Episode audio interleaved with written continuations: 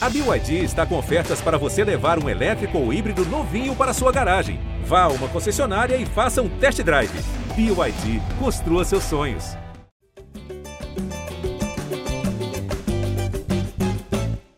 Alô, você ligado no GE.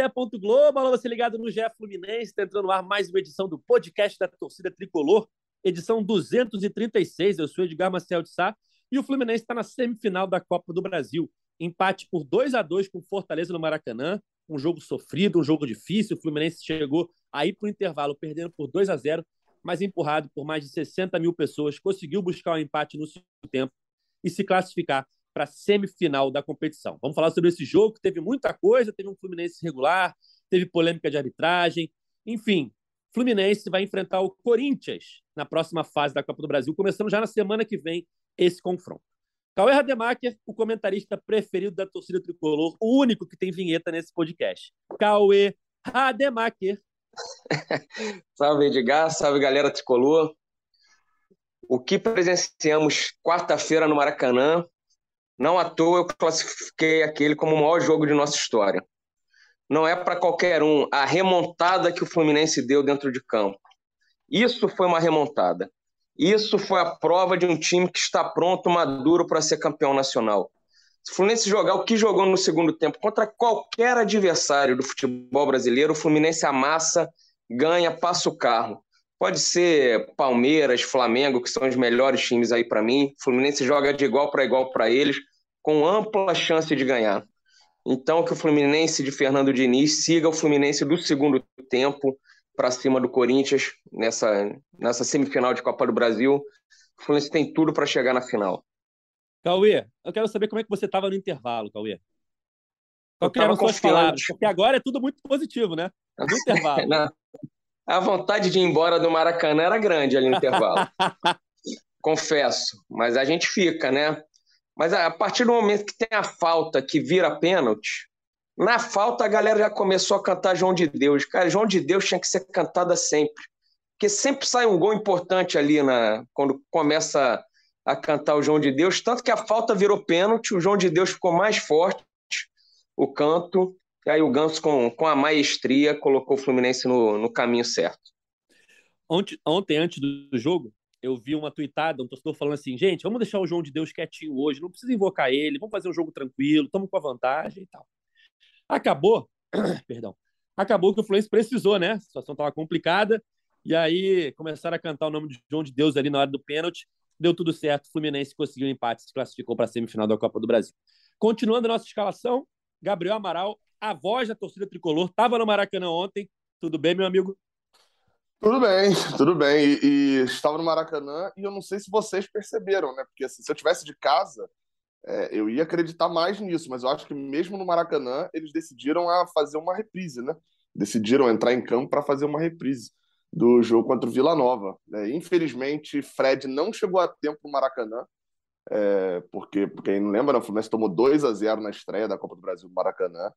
É, depois empatou, empatou com um gol de pênalti de, de Ganso no segundo tempo, um gol de Germancano e faria o terceiro gol se Fred tivesse chegado a tempo ontem, né? Contra o Vila Nova, Fred fez, infelizmente ele não deu tempo, tentou chegar lá de bicicleta, de tudo e tal, mas parece que a bicicleta estava na sala de troféus, aí deu confusão, enfim, não conseguiu chegar. Resumindo, a gente não conseguiu o terceiro gol, mas a classificação veio. E que veio o Corinthians também, né? Porque se tentar, meu amigo, abrir 2 a 0 no Maracanã, é melhor não nem, nem, nem jogar o segundo tempo. Já, já pede para ser eliminado logo. Então, o segredo está aí vai ser complicado, né? Não pode deixar repetir esse, esse roteiro. E sexta-feira já tem um sorteio aí. Sexta-feira vou Não, pode amanhã. deixar. Se, se der Corinthians 2 a 0 no primeiro tempo, eu tô tranquilaço pro segundo, porque aí a gente oh. ganha. O problema, Olha, é, o problema é se der 1 a 0 só, entendeu? De 1 a 0 só hum, quebrou a, a, lógica ali do negócio. Agora, 2 a 0 eu falo, pô, aí esse, esse resultado a gente sabe reverter. Entendi. Sexta-feira, vulgo amanhã, já tem o sorteio do mando de campo para ver quem é que vai decidir em casa, quem é que vai decidir fora de casa. Fluminense e Corinthians vão se enfrentar. E do outro lado da chave, temos Flamengo esperando o vencedor do confronto de hoje entre São Paulo e América Mineiro. Bom, foi um jogo aí bem nervoso, né, digamos assim. O Fluminense tinha a vantagem de ter vencido por 1 a 0 fora de casa, mas no primeiro tempo a gente viu um time que criou algumas chances, é verdade. O Cano teve ali é, uma boa chance, que o Ganso deixou ele praticamente na cara do gol, e o goleiro fez uma boa defesa. Fluminense em cima, dominando. Mas o Fortaleza, em dois lances, assim, até é, isolados, o Fortaleza não teve um grande volume, né? Em dois lances isolados, que nasceram de ligações longas, né? Chutões para frente do goleiro o Fortaleza chegou a fazer 2 a 0. No primeiro, um chutão do goleiro, que o kick da bola acabou atrapalhando o Nino ali. O Nino não teve uma noite feliz, participou dos dois gols do Fortaleza e foi substituído no intervalo. É, esse chutão, a bola sobrou para o Thiago Galhardo, que chutou para o Fábio defender. E mais um lance de azar do Fluminense ali no primeiro tempo. A bola bate no Manuel, o Nino não consegue evitar 1 a 0 Fortaleza. O Fluminense foi para cima, até acho que de forma afobada, porque não precisava empatar rapidamente, tinha ali ainda um bom tempo para conseguir o um empate é, e a classificação, mas parecia nervoso o time no primeiro tempo. E no último lance do primeiro tempo, mais um lançamento longo do goleiro. O zagueiro, o atacante consegue ganhar de cabeça, o outro atacante domina, o Nino não consegue evitar esse domínio. E ali num 1-2 um, ali, né? O Thiago Galhardo coloca o Romero na cara do gol, o Caio Paulista deu condição. 2 a 0 Fortaleza, intervalo tenso, intervalo que foi o único momento que a torcida ali vaiou, mas temos que fazer justiça no, no, na volta para o segundo tempo. A torcida já apoiou, já foi outra. Acho que a torcida no segundo tempo teve uma atuação bem melhor até do que no primeiro, carregou o Fluminense e aí o Ganso chegou ao gol, o gol de diminuir, né, o placar com um gol de pênalti. Depois o Cano empatou, 2 a 2 Fluminense classificado para a semifinal da Copa do Brasil, Cauê Rademacher. Como é que você viu esse jogo no Maracanã? Cara, eu acho que tu resumiu, você resumiu bem, Edgar, quando falou da torcida a partir daquele primeiro gol do Fortaleza, que antes teve uma falta, eu não vi o lance na TV depois, eu estava no setor sul do Maracanã, então era longe, não conseguia ter, ter a noção direita. A falta no Arias, né, que gerou muita reclamação, tanto da torcida quanto dos jogadores em campo. O Ganso toma um amarelo ali.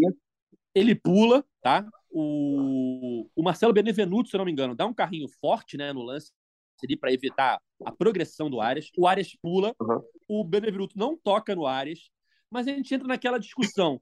Ele não acerta a bola. Ele vai no corpo Pulou, do jogador, não acerta a ele bola. Pula para não receber o, o, contato, né? Exato. O Arias pula para não se machucar. E, obviamente, o pulo do Arias já faria ele é, dificilmente alcançar a bola, porque tem uma cobertura.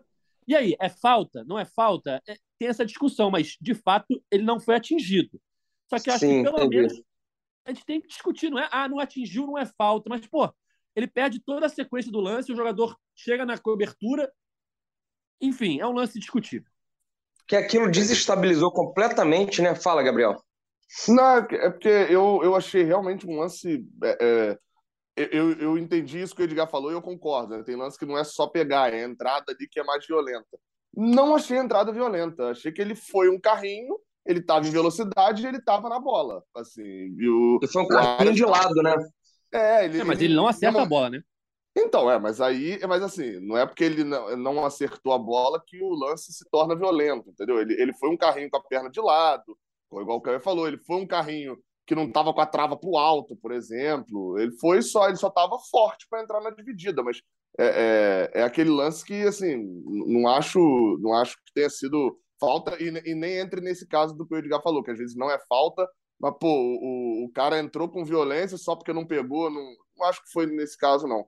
É, é, acho que o Arias, se o Arias deixa a perna, falando assim mais claro, se ele deixa a perna, era uma falta normal, porque a bola ia bater, a perna dele ia bater no jogo do Fortaleza. Mas Gabriel, sem mas ele, ele deixar a perna... perna... e correr o risco de uma lesão, é isso então? Não, não, não, não, não. Ele tem que dar o tapa na frente, pular e passar no lance se ele deixa a perna, ele pulou e por que ele não continuou a entendeu? O carrinho Porque o cara do... chegou na cobertura e ia perder, ia pegar a bola.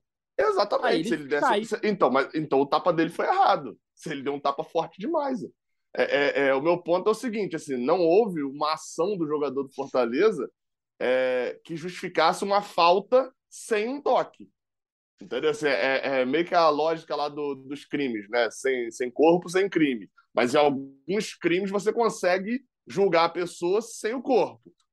Nesse Sim. caso não foi, assim, não, não, é, não é o tipo de lance que o carrinho dele não é faltoso, não acho faltoso. É de... Tá com a perna, tem, tem, ele tem uma série de movimentos ali no, corpo dele, Benevenuto, que mostram que ele não foi para poder fazer a falta.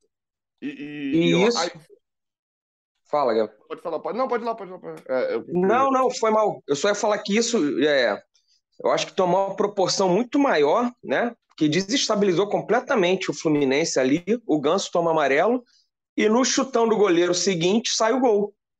Um, um, e a gente toma, o Fluminense toma dois gols meio que de chutão para frente, né? O, e o Fortaleza insistiu numa jogada, numa bola longa ali o tempo inteiro, às vezes apostando numa casquinha ou mandando a bola longa ali entre os zagueiros do Fluminense e levou muito perigo. E assim, o Fluminense não pode tomar os gols que tomou, principalmente aquele primeiro, que o, eu fui um bom zagueiro, né, na, na minha juventude, era tratado como um misto de Edinho com Ricardo Gomes. É, a gente aprende na escolinha, quando o goleiro dá o chutão lá do outro lado, não pode deixar quicar. Você tem que chegar e cortar aquela bola de cabeça antes dela quicar, porque se quicar, meu amigo, vai favorecer o atacante. E, e, o Fluminense deu muito mole nesses dois gols. E o primeiro desestabiliza o time. A torcida passa a ficar irritada também. A torcida passa a reclamar de algumas trocas de bola do Fluminense, trocas de passe, quando estava 1 a 0 só.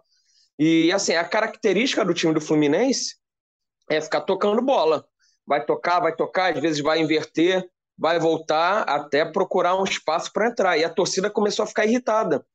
E o time foi se enervando junto foi precipitando jogadas e não estava legal aquele primeiro tempo. Termina pior ainda com o segundo gol do, do Fortaleza. Parecia aquela tragédia, Fluminense eliminado. Mas aí a mudança do Diniz ali no segundo tempo, recuando o André, algo que deu certo contra o Santos.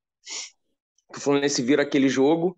Bota o Martinelli. Martinelli, para mim, entrou muito bem, não tinha jogado bem contra o Inter, mas tem entrado melhor no segundo tempo do que quando inicia as partidas entrou muito bem o Martinelli, o time praticamente todo cresceu de, de produção, e aí foi uma, foi uma aula, foi um segundo tempo para os mais antigos que me lembrou o segundo tempo de Fluminense Bangu na final de 85, que só deu o Fluminense, foi um amasso, dois gols, e poderia até ter virado. O Cano não estava na noite lá tão inspirada, mas fez o gol da, da classificação. Decidiu mais uma vez, né? Ele perdeu alguns lances importantes durante o jogo, mas mais uma vez foi decisivo e fez o gol da classificação. Gabriel, o Cauê já disse, né? O, o Diniz repetiu aquela substituição que ele fez no intervalo contra o Santos, colocando o André de zagueiro e o Martinelli para dar ali uma. É, deixar o Fluminense um pouco mais ofensivo. Ele tentou repetir isso contra o Inter, mas não tinha as mesmas peças, né? É...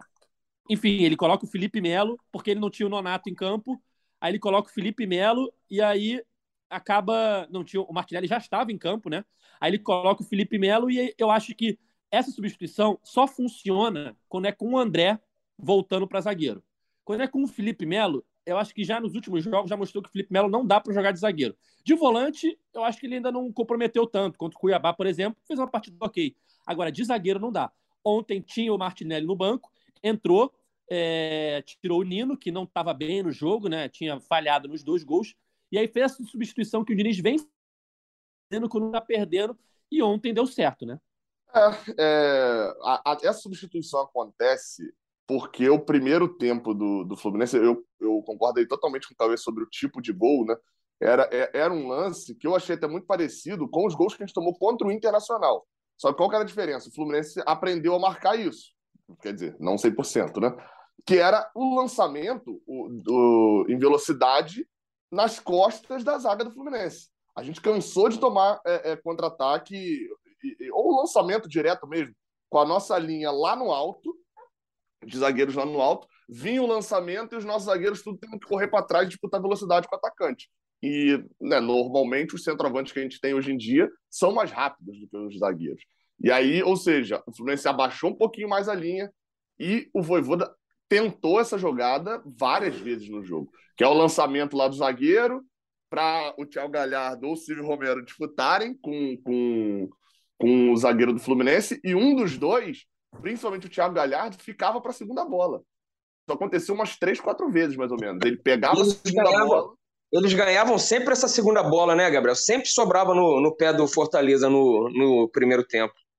É, e foi aí onde eu, eu fiz até a pergunta para o Diniz na, na, coletiva, mas aí eu, eu, eu é, fiz a pergunta meio incompleta, né? Tô, tô sem, sem ritmo de jogo para as perguntas. Porque eu quis dizer que o Thiago Galhardo estava pegando a bola entre as linhas, essa segunda bola, esse rebote. Toda hora era o Thiago Galhardo ali recebendo, e foram três lances muito perigosos do Fortaleza, Um deles foi o que gerou o gol e o outro, o Thiago Galhardo estava disputando com o Nino e acabou dando sorte, né? Naquele chute, a bola bate no, no, no Manuel e tá, enfim, é, não é algo tão comum. É, é, então, assim, foi uma jogada estratégica, e, e tanto que o, o, o, próprio Voivoda ele muda tipo as cinco, seis peças do que era esperado do time entrar em campo. Assim, é, é uma, é uma escalação na terça e outra completamente diferente para quarta. E esse 2 a 0 abalou muito assim, o Fluminense. Eu concordo com o Edgar. O time estava extremamente nervoso em campo. Não estava naquele ritmo ali de tipo assim, cara, 1 a 0 estamos nos pênaltis, vamos levar para o vestiário que no segundo tempo a gente vai conseguir crescer e tal. Não tava, tava nervoso para resolver no primeiro tempo ainda. E aí, quando vem o segundo tempo e vem essa mudança, é, eu acho que funciona muito bem com o André. Isso evita um pouco esse lance do Fortaleza, porque no chutão, na hora que, que há o chutão, o André é um cara que tem capacidade física para, mesmo baixo, é, tentar destruir essa jogada. É, e, e, tem explosão física, que é algo que falta Felipe Melo, se o lançamento vier nas costas dele. Mas, assim, além disso, o Fluminense. A gente tem que ser sincero: a postura do segundo tempo, querendo ou não, ela vai passar muito, tudo passar muito pelo lance do pênalti. Porque o Fluminense já estava uns 7, 8 minutos sem conseguir atacar. É, pelas minhas anotações aqui, o último ataque mais perigoso do Fluminense tinha sido aos 8 minutos. Então o pênalti, se eu não me engano, foi aos 15, né? É, 15, 16 por aí. É, então o Fluminense já estava entrando um pouco naquela sequência de dar uma morgada, assim, de não conseguir o gol e tal. E o lance do pênalti, assim, é, eu não sei se vocês vão querer comentar diretamente os lances de arbitragem, né? Porque ele, ele, ele traz o, o, o Fluminense para o jogo, o gol do Fluminense é logo no lance seguinte, quando Ganso e Arias, que não estavam entrando no jogo, era um dos motivos do Fluminense no primeiro tempo ser um time extremamente lento, é, era também a, a, a, pouca participação, principalmente de Ganso, no, no primeiro tempo. Não acelerava o jogo. O Fluminense era um time que, é, desde o primeiro minuto até o último, o Fluminense não foi um time que quis sair rápido com a bola. Isso acho que estava bem, bem claro. O Fluminense não era um time de transição rápida e continuou sem ser no segundo tempo. Mas quando a bola chegava no meio-campo de ataque, o Ganso conseguiria, conseguia acelerar o jogo, principalmente pelo lado direito. O Fluminense continuava insistindo em jogar pelo lado esquerdo. O segundo gol, é, eu já vejo mais mérito do Fluminense, criação do Fluminense, e aí o desespero do Fortaleza, que encarou o, o gol do Fluminense, o, o, o, empate ali no confronto, né, como uma eliminação. Porque quando o Fluminense faz o 1 a 1 né, 1 a 1 na partida, perdão, o 2 a 1 para eles, né? Na partida era um empate, né? Era 2 a 2 E eles encaram meio com a eliminação, o Voivoda já muda, já bota o Robson, já entra meio que num, num desespero também. Então isso facilitou um pouco a vida do Fluminense ali no 2 a 2 é, Mas sobre os lances polêmicos, eu acho que o melhor termo se usar é lance polêmico mesmo, né? Porque o, o gol que bota, assim como o Vila Nova, né, que eu brinquei aqui no início, o, o Fluminense volta para o jogo num lance em que fica a discussão se foi dentro ou fora da área. Gabriel, é, eu acho que vamos falar sobre arbitragem, vamos falar rapidinho, porque é uma situação sempre chata, mas eu, acho que é necessário a gente falar. Eu confio no VAR, hein? Eu confio, eu confio no VAR. Para mim não tem polêmica nenhuma. Não tem polêmica nenhuma. É, minha opinião, tá? Eu acho que está tendo uma repercussão enorme para dois lances é, dificílimos, tá? É, nossa, foi um roubo, garfaram o Fortaleza. Parece que foram lances assim absurdamente claros de que mesmo assim o VAR interferiu e deu a favor do Fluminense. Não, são dois lances milimétricos. Tanto a questão se o Matheus Martins estava dentro ou fora da área, como uh, a posição do cano. São dois lances milimétricos, assim, é, é muito pouco. É, eu estava vendo ontem o troca de passes, por volta já de meia-noite e meia, uma da manhã, e a Fernanda Colombo entrou para esclarecer ali na central do apito. Tal. Tem muita gente que não, não confia, acha que a central do apito defende os árbitros, mas enfim. Normalmente o torcedor gosta do que é a favor do time dele, né? Você está falando contra o time dele, o torcedor acha que é um absurdo. A partir do momento que a central do apito diz que é, é a favor do time dele, ele fala, viu? O comentarista de arbitragem disse que é, estava impedido, entendeu? Enfim, é, o torcedor gosta do que é a favor do time dele. E na análise dela ontem, os dois lances foram legais ela mostrou as imagens do VAR por dois ângulos diferentes, aonde foi o contato e que naquele momento ele estava milimetricamente em cima da linha. Ele estava muito pouco, mas estava.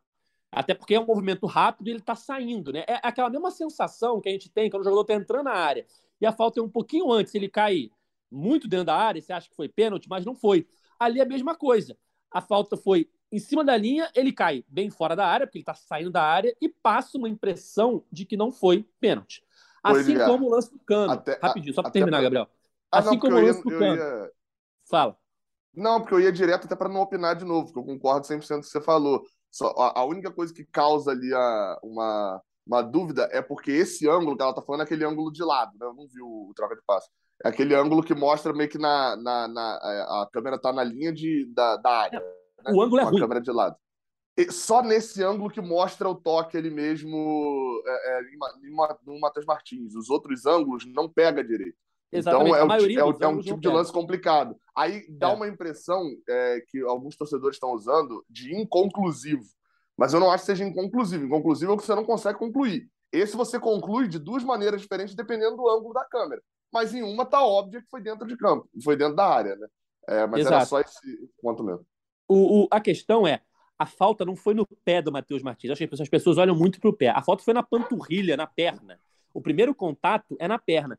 E aí, aquela imagem que está sendo mais usada é uma imagem difícil de ver. Tanto é que a Fernanda coloca duas imagens do VAR. Essa imagem mais usada e uma outra imagem por um outro ângulo que pega exatamente onde é que é o contato. Nessa outra imagem não dá para ver a linha. Por isso que tem que ter as duas imagens, que são feitas no mesmo frame, no mesmo momento. Uma para ver onde é que é o contato e a outra que mostra, a partir desse contato, aonde estava o jogador. E aí Casando essas duas, você vê que o jogador estava dentro da área e por isso que o VAR disse ao juiz isso e foi marcado o pênalti. E a gente vê muita desinformação na rede social, muita gente que não sabe a regra. Eu vejo muita gente falando assim: ele não foi nem no VAR olhar. Isso é um lance factual. É ou não é? Estava dentro da área ou não estava? Estava impedido ou não estava? Nesses casos, o VAR simplesmente avisa: olha só, foi dentro da área a falta. E aí ele vai lá e marca o pênalti, ele não precisa ir olhar no monitor. Basicamente, nas duas imagens, nos dois lances, eu acho que a imagem é ruim e ela passa uma falsa impressão. Na imagem mais utilizada no pênalti, você não consegue ver o contato, por isso que você acha que o contato foi no pé e foi fora da área. No lance do Cano também, a imagem ela não está exatamente na linha do lance, ela está um pouquinho mais para a esquerda. E por isso passa uma ilusão de que o Cano está mais à frente. Só que o VAR está ali justamente para isso, para colocar o ponto né, mais avançado do jogador, no caso do Cano a cabeça, no caso do zagueiro do Fortaleza o pé, traçar a linha no chão e aí comparar as duas linhas. E, mais uma vez, eu digo, foi milimétrico. Foi por muito pouco. Então, por isso que to todo mundo falando e tal, mas não foram lances claros, Cauê. Foram lances milimétricos. E eu acho que um lance milimétrico você não tem que transformar no, meu Deus do céu, o maior roubo do século, entendeu? Não, pra, o, o, o impedimento eu nem discuto. O impedimento, o VAR usa aquelas linhas, a gente concorde ou não, vai ser assim até que mude. Tem as linhas mais grossas que a CBF já está estudando para o ano que vem, que a Premier League adota, que eu acredito que vai ser usada na Copa do Mundo. Então ali marcou, tá marcado, gol. E o, e o, o lance do pênalti, eu do estádio, eu não tive a menor dúvida que era falta fora da área, né? Mas eu tinha um amigo meu do lado, o doutor Carlos, de Araruama, estava comigo, falou: foi, foi dentro da área, hein? Aí eu imaginei, doutor Carlos está bebendo desde duas horas antes de começar o jogo, já está mamado, está vendo o pênalti onde não. Aí, de repente, o juiz apontou para o pênalti, o doutor Carlos saiu grandão, que acertou o pênalti. E não tem muita discussão, não, cara. Se o VAR viu ali, não tem que a gente debater muito, não. Olha, eu estava no setor de imprensa, que é no meio do campo, e da onde eu estava, né? Eu não vi o lance que nem você, Cauê. Você viu de trás, né? Você viu o lance, eu vi de lado. De onde eu estava, eu fiquei com a impressão que poderia ter sido dentro da área, tá? É, mas só para encerrar esse assunto, falando sobre o gol do Cana, a questão da linha, né? Que você falou que a CBF está tá estudando essa linha mais é, grossa, até por causa da Premier League, esses lances muito ajustados favorecem o ataque. A gente já viu diversos gols serem anulados recentemente por impedimentos milimétricos, que você olha assim, pô, isso é a mesma linha, e todo mundo revoltado. Nossa, acabaram com a mesma linha do futebol. Esse gol nunca poderia ter sido anulado. Olha isso, é milimétrico. Isso é um absurdo. Agora vai... O VAR está sendo usado da forma errada. E aí, quando o VAR valida um gol desse milimétrico, as pessoas, nossa, que absurdo, tinha que ser invalidado. Não dá para entender. É, agora, com essa, essa, essa linha mais grossa, vai voltar a ter o gol na mesma linha, né? É. Porque ela é. tira isso. Gol... Exatamente. Se esse gol fosse invalidado, as pessoas iam falar: nossa, como é que invalida um gol desse? É um absurdo, foi milimétrico, tava, qual a vantagem o jogador levou? E aí, quando o gol é validado, tem o mesmo discurso, só que ao contrário, assim, não dá para entender. Dois, dois pontos só, só importantes, até do, do que você falou é, agora. É, uma é, teve um lance, por exemplo, aí são questões diferentes, eu acho, a reclamação até do torcedor do Fluminense, do lance do Fortaleza Fluminense pelo Brasileirão, do gol de cano anulado. Ali também é um lance milimétrico, só que ali o que acabou causando todo o problema em relação à, à reclamação foi aonde traçaram a linha do jogador do Fluminense. É, é, traçaram a linha de Germancano do, é, é, totalmente errado né, naquele lance, enfim. Então, é, é, a reclamação era mais sobre o erro conceitual do VAR, assim como também aconteceu esse erro, a gente não falou disso aqui porque não tinha o áudio ainda, bizarro, quase aconteceu, né? No Fluminense Inter, né? Favoreceria, favorecendo o Fluminense. É, simplesmente o cara, o, o árbitro do VAR de Fluminense Internacional, perguntou, ele não sabia, ou se sabia, isso é um tipo de erro que não tem como perdoar, que é, é, se a inclinação do corpo contava no impedimento. Foi, foi, um negócio assim, absurdo, de bizarro. Não tomou uma proporção tão grande. E aí vem o segundo ponto, que é, é, é o que mais me irritou ontem foi a, não é o torcedor do Fortaleza. Eu lembrei, o Cauê vai lembrar bastante desse jogo, acredito eu. Foi um Fluminense Corinthians em 2016, Copa do Brasil também, que a gente tem três gols anulados lá em Itaquera. Não sei se você lembra desse o jogo. Cícero revoltado, não era? Lembro, Cícero. Isso, eu acho que o Cícero estava no Fluminense pé da vida. A torcida do Fluminense revoltada porque foi eliminado por um gol né, de diferença e, pô, três gols anulados. E a torcida tinha direito de estar irritada, mas foram três gols bem anulados, né? Os três, os três de fato, o jogador do Fluminense tava numa condição irregular para fazer o gol. Só que assim, a torcida, ok, o cara tá irritado ali depois do jogo, ele até vai ficar puta falar, aí no dia seguinte ele talvez dê uma olhada, e talvez até role ali dele, dele fazer uma autocrítica. Agora, a quantidade de gente que eu vi ontem, principalmente de pessoas da imprensa, falando, pô, eu não vi o jogo não, mas olha esse lance aqui, que vergonha e tal, já colocando um print e tal, não viu o lance, tá, tá até porque é, é, é, não, não se deu o trabalho nem de ver o vídeo, de repente, e só vindo com um print compartilhado em Twitter e tal. Achei muito estranho, confesso. Não, não, não é, é, é isso, isso confesso que me irrita até um pouco mais do que torcedores do Fortaleza, porque aí é aí a hora em que você vê muita gente embarcando numa, numa questão. Como eu falei, se o jogo do Inter, se o áudio do VAR tivesse sido tão compartilhado quanto foi essa imagem de ontem, é, causaria uma revolta muito maior. Um árbitro especializado, que é um árbitro só do VAR, é, o Felipe Milkizvix, alguma coisa assim, o árbitro do jogo contra o Internacional, ele não sabia que inclinação contava. O outro árbitro, bandeirinha de campo, que teve que falar, não, inclinação conta sim. É, ele estava querendo... Então, assim, é, é, a gente vê alguns erros tão bizarros, tão bizarros, mas focam em alguns outros. Talvez, e como apesar de eu ser um profissional de imprensa, eu sou a voz da torcida aqui, talvez isso tenha a ver também com o fato principalmente essas imagens vindas de São Paulo, do Fluminense pegar o Corinthians na próxima rodada, né? E, e aí a gente sabe que pressão é pressão, né? É, Gabriel, é... Mas fica aí. É, o que eu achei engraçado é que esse lance do Inter, é, o erro bizarro do árbitro de não saber a inclinação é, foi corrigido a tempo e por isso anularam um gol. Mas o que repercutiu nas redes foi: nossa, olha como, como esse gol foi anulado, que absurdo, nunca poderia ter sido anulado. Enfim, as coisas repercutem ao contrário, né? era para ter repercutido de uma forma, falei, pô, o cara conseguiu salvar tempo e anular o gol. Mas não. A repercussão é, meu Deus do céu, garfaram o Inter.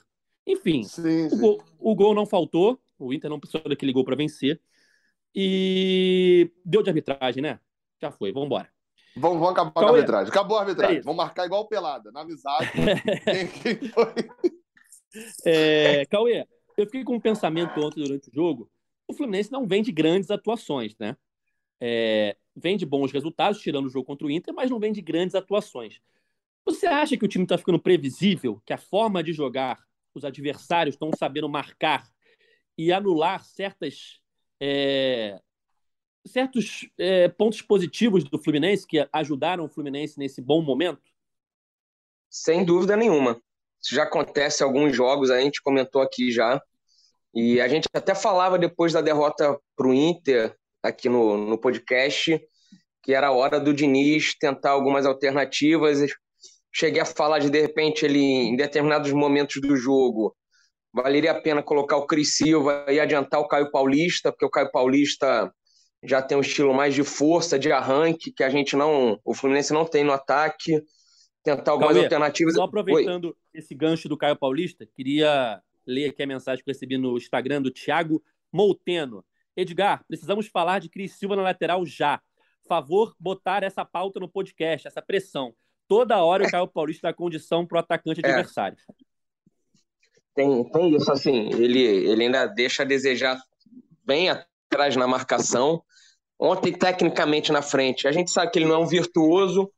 Ele errou uns dois passes ali que poderiam gerar um até um gol do Fluminense ali, umas arrancadas que ele deu, mas na hora do passe, na hora de tirar o 10, igual na escolinha do professor Raimundo, na hora do cara tirar o 10, o cara errava a pergunta, ele erra o, o passe. Teve, aí, teve eu... uma que foi, o Cauê, foi até para não perder. Foi bizarra, não tá nem nessas do passe aí, mas que o Matheus Martins está livre do lado esquerdo. Ele não consegue. Ele, é, é ele, ele, tenta, sei lá, meter o, o, o Ele tá de cabeça baixa, Gabriel. Do cara. É, ele não, tá de cabeça baixa. É, exatamente. Ele assim, nem é, é, um absurdo. Se ele tenta passar pelo, pela marcação. O drible raio-x, né? E tem, e, e, tem uma. Eu esqueci qual era o jogador, acho que era o Cano, tava sozinho na direita. Ele vê, mas ele não consegue fazer aquela inversão com a perna direita, sabe? E para a esquerda ele não podia dar o passe porque tinha um cara marcando ele. Então ele vai carregando a bola para tentar algum jeito de virar o corpo para dar o passe. passe. É, erra o passe. E assim, sinceramente, a, o, se você contrata o Marrone, cara, dá uma, testa o cara em algum momento fazendo essa. Dá esquerda? Essa pro, pra, pro, Ó, essa bola, Cauê, eu ia levantar ó, agora. Vocês e o Pablo, ó, o Pablo de rapidinho, Edgar. O Pablo Diego, que não servia para o Fluminense do Edgar, foi contratado pelo Havaí, hein? Era um pagando bom lateral esquerdo que estava no elenco. E pagando a tava multa, no elenco. Tá? Pagaram a é, multa. É, mas não servia para o Fluminense do Edgar. Pode falar, Edgar.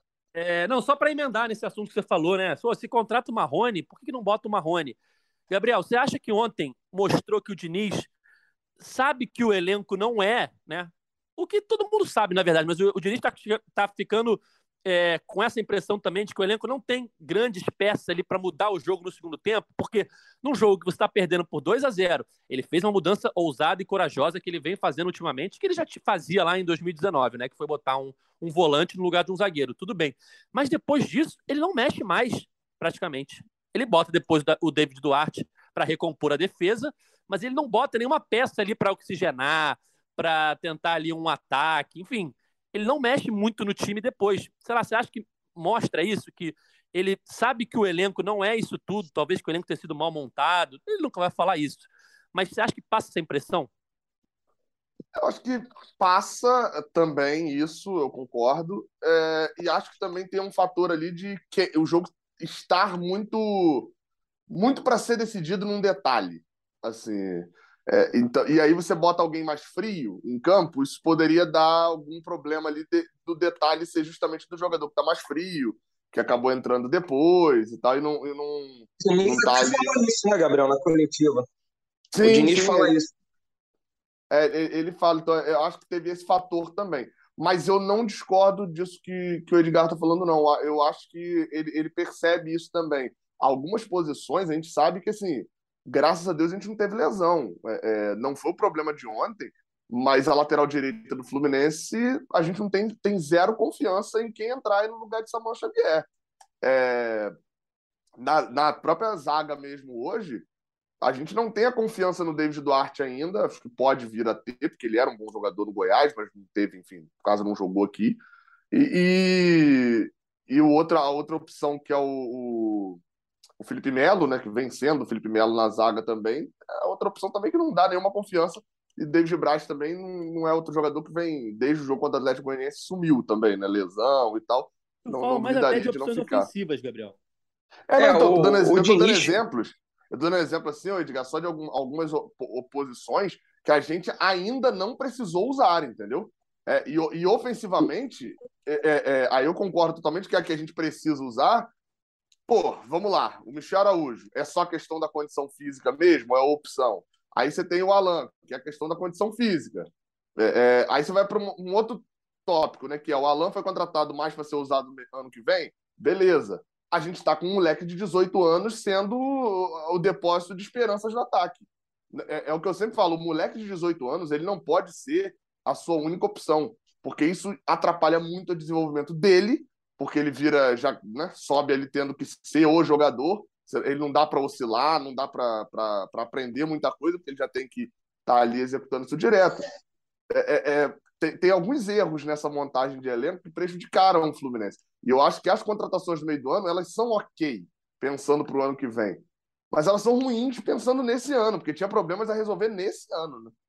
Cauê, o, o, o Diniz tem, rapidinho, o Diniz tem 10 titulares de linha e o Martinelli, né? São 11 jogadores de linha que ele confia claramente, sabe?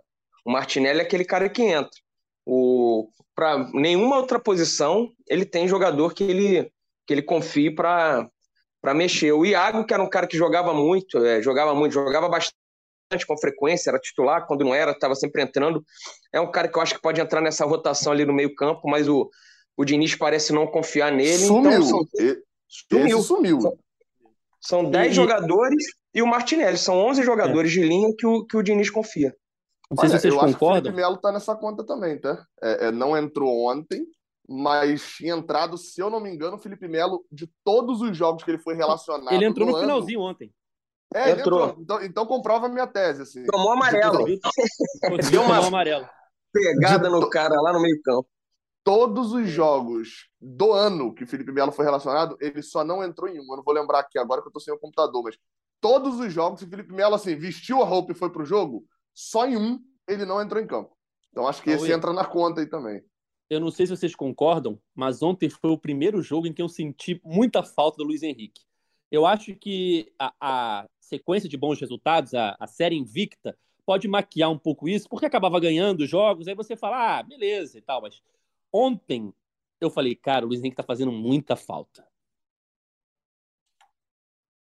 Eu sinto falta dele todos os jogos, Edgar. faz muito, tanto no intervalo, eu, eu falei pro doutor Carlos, que estava comigo, um dos amigos que estavam no jogo, eu falei, ó. Um abraço pro repente... doutor Carlos, né? Um abraço, doutor. Tá devendo churrasco em Araruama pra galera, até hoje não, não pagou. Chama a gente aí, mas... doutor Carlos. É... o... Eu tô mais perto de Araruama. O Gabriel tá perto já. eu cheguei a falar, cara, de repente arrisca no Marrone, pô, cheio de perna lá na frente, entra trombando, pô, arruma um pênalti, alguma coisa assim, mas o Diniz foi convicto ali, recuou o André, botou Martinelli e, e deu certo. E assim, se falar nada a ver com, com os assuntos, mas falar do Ganso, eu acho que o Ganso foi fundamental nessa remontada do Fluminense na partida. Pode não ter sido a atuação mais brilhante dele, mas eu gostei muito do segundo tempo do Ganso. E, e um time muito jovem, assim, com o Fluminense entra em campo com você tem, tirando de repente o Fábio, o Ganso, quem mais é de jogador rodado, acostumado a decidir o Manuel pelo Cruzeiro, mas você tem, tem a molecada, os jogadores que não estão tão acostumados a decidir, como o próprio Nino mesmo. Aí o, o, Ganso é aquele cara experiente, que dá esporro nos jogadores, que peita o juiz, aquele cara que, que quer ganhar de qualquer jeito. Então acho que a participação do Ganso ficou até o finzinho do jogo, né? Ele sai, eu acho, quase ali no, nos acréscimos bateu muito bem o pênalti. Eu acho que foi, foi, foi bem demais o ganso né, contra o Fortaleza. Cauê, falando dessa, dessas opções ofensivas, a pergunta que não quer calar: foi um erro não ter Alexandre Jesus no banco ontem para dar um desafogo ali no segundo tempo? Ó, eu tinha anotado aqui para falar, Edgar, que para mim o jogo contra o Curitiba tinha que ser um time todo reserva. Vamos falar Seria Alexandre, Alexandre Jesus e mais 10. É, eu, já, eu tinha anotado isso aqui para falar. Então já fica aí minha, meu palpite. Mas, pô, Só assim, o, o, o, Fluminense não tem nem mais um John Kennedy iluminado como ele era, entrando, fazendo gol quase todo jogo, sabe? Tá muito difícil de, de opção ofensiva ali pro, pro Diniz. Não sei se, se ele tenta ir numa cartada puxar algum moleque da base, às vezes um moleque entra um Luan Brito da vida, você deixa no banco, entra, pode ser útil no ataque, um Samuel Granada, que no Sub-23 está fazendo gol todo jogo. Sei lá, não são jogadores que enchem os olhos, mas É, de repente é uma alternativa aí, o cara tá iluminado aí por dois meses, já, já ajuda. Verdade. O John Kennedy não estava no banco ontem, né? Mas vamos ser justos, nas vezes que ele entrou recentemente, não era aquele John Kennedy que a gente chegou a ver no profissional, jogando bem, fazendo boas jogadas, fazendo gols. Então ele não está num, num, grande momento. Mas seria uma boa opção ali se estivesse. Antes de a gente falar sobre Fluminense e Curitiba, e até sobre Fluminense e Corinthians um pouquinho, eu queria só entrar em dois assuntos. Ontem, pela primeira vez na chegada ao Maracanã, aquelas barreiras ali, né, que são feitas ao redor do estádio, para impedir que pessoas sem ingresso entrem né, no, no perímetro do jogo e para evitar possíveis invasões ao Maracanã, pela primeira vez eu vi uma checagem maior dos ingressos. Né? A pessoa tinha que provar que ela tinha um ingresso, seja ele o ingresso físico, que é só você mostrar, ou o ingresso na carteirinha.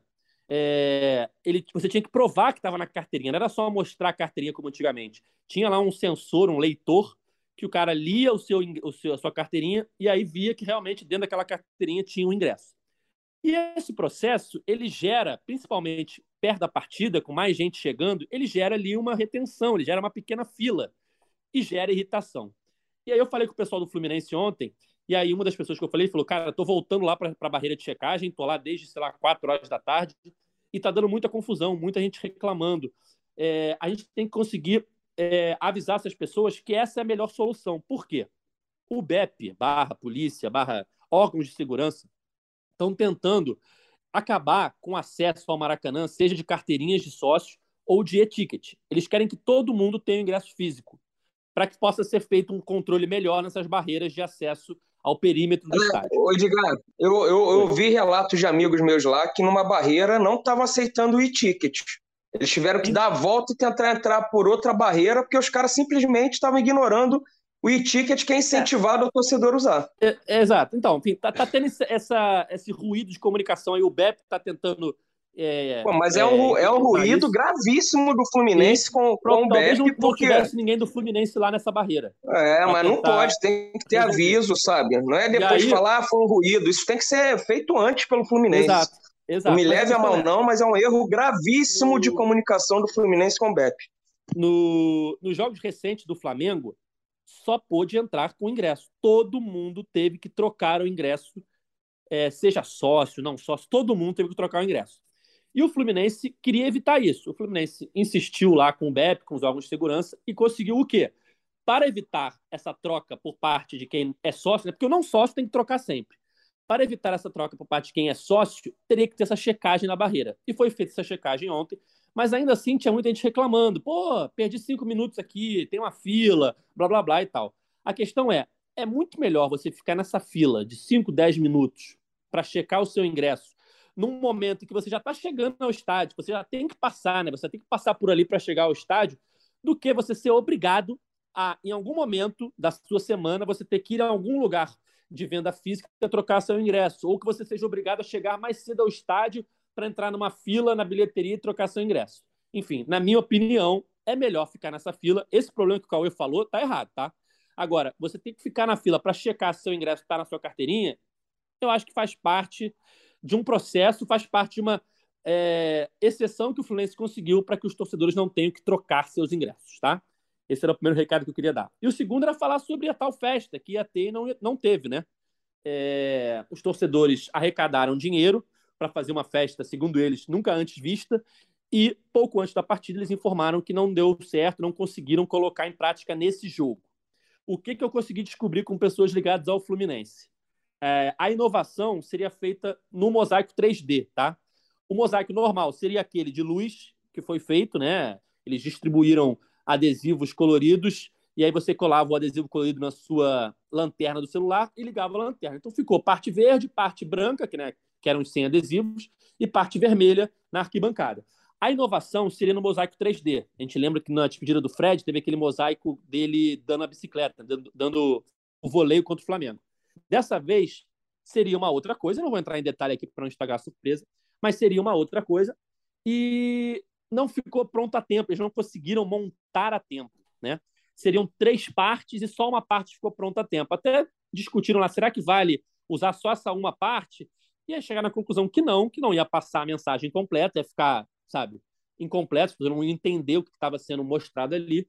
E por isso é que eles cancelaram, barra, adiaram para a próxima partida.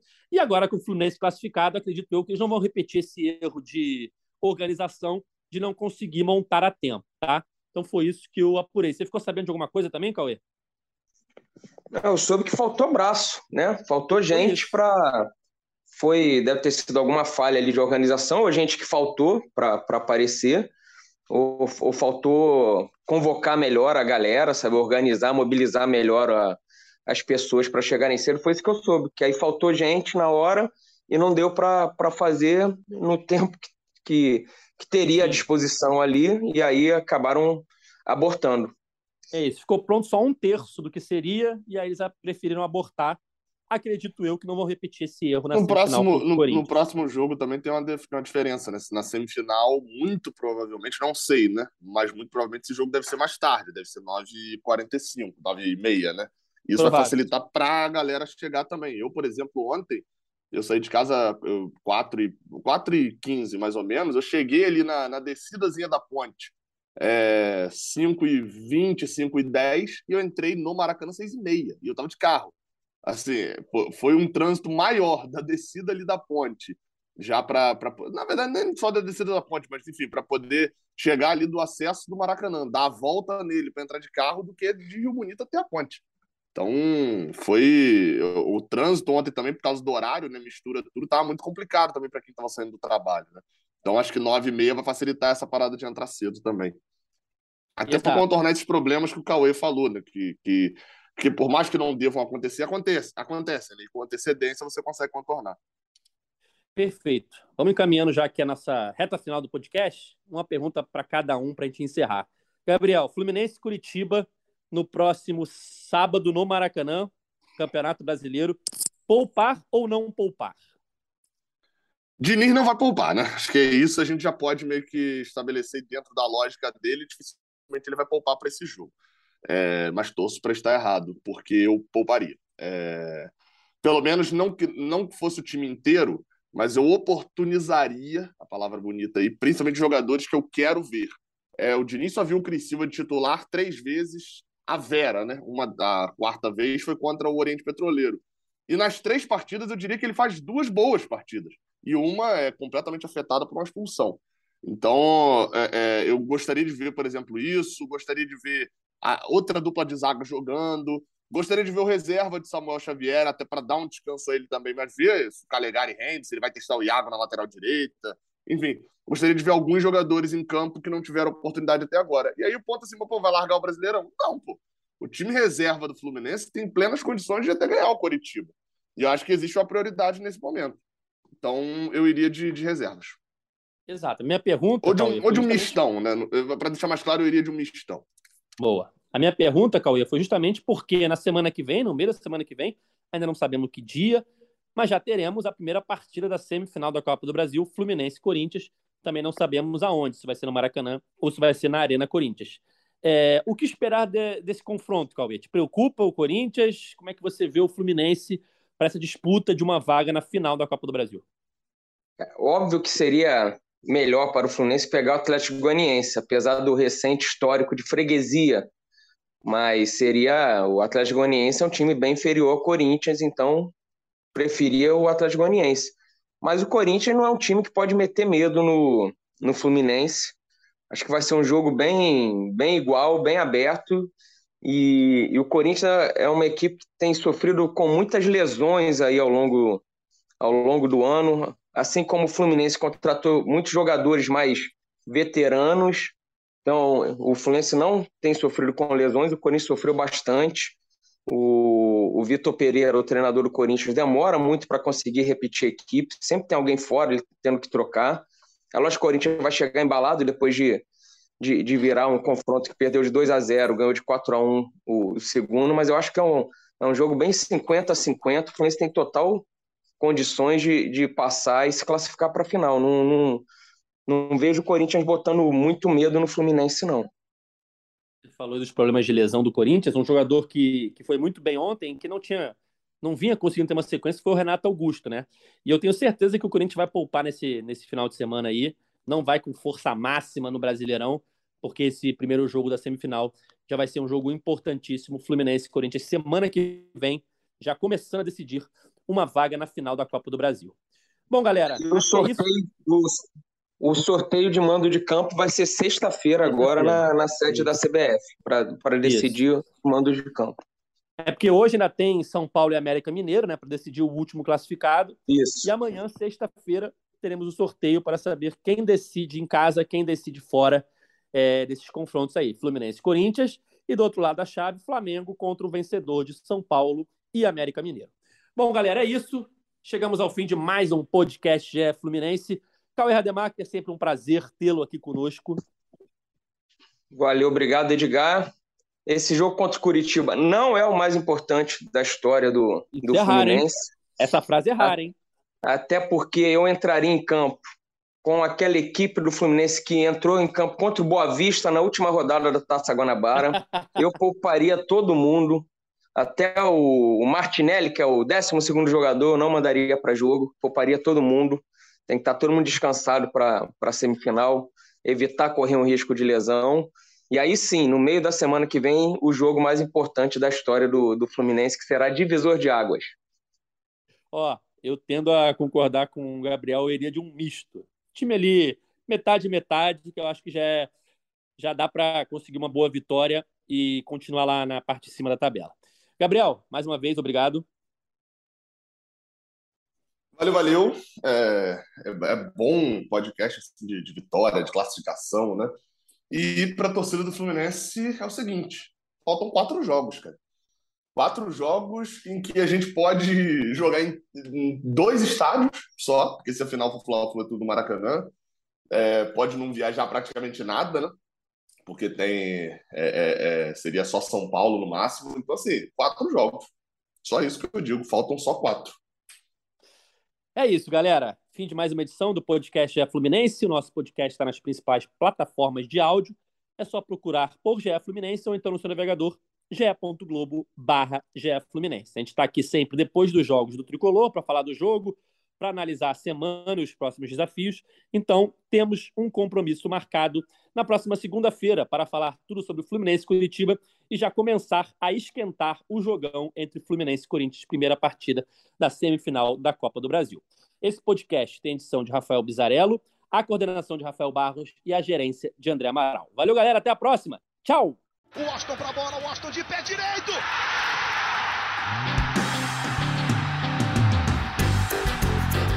Sabe de quem? Do Fluminense! Do Flusão, do tricolor das Laranjeiras. É o GE Fluminense.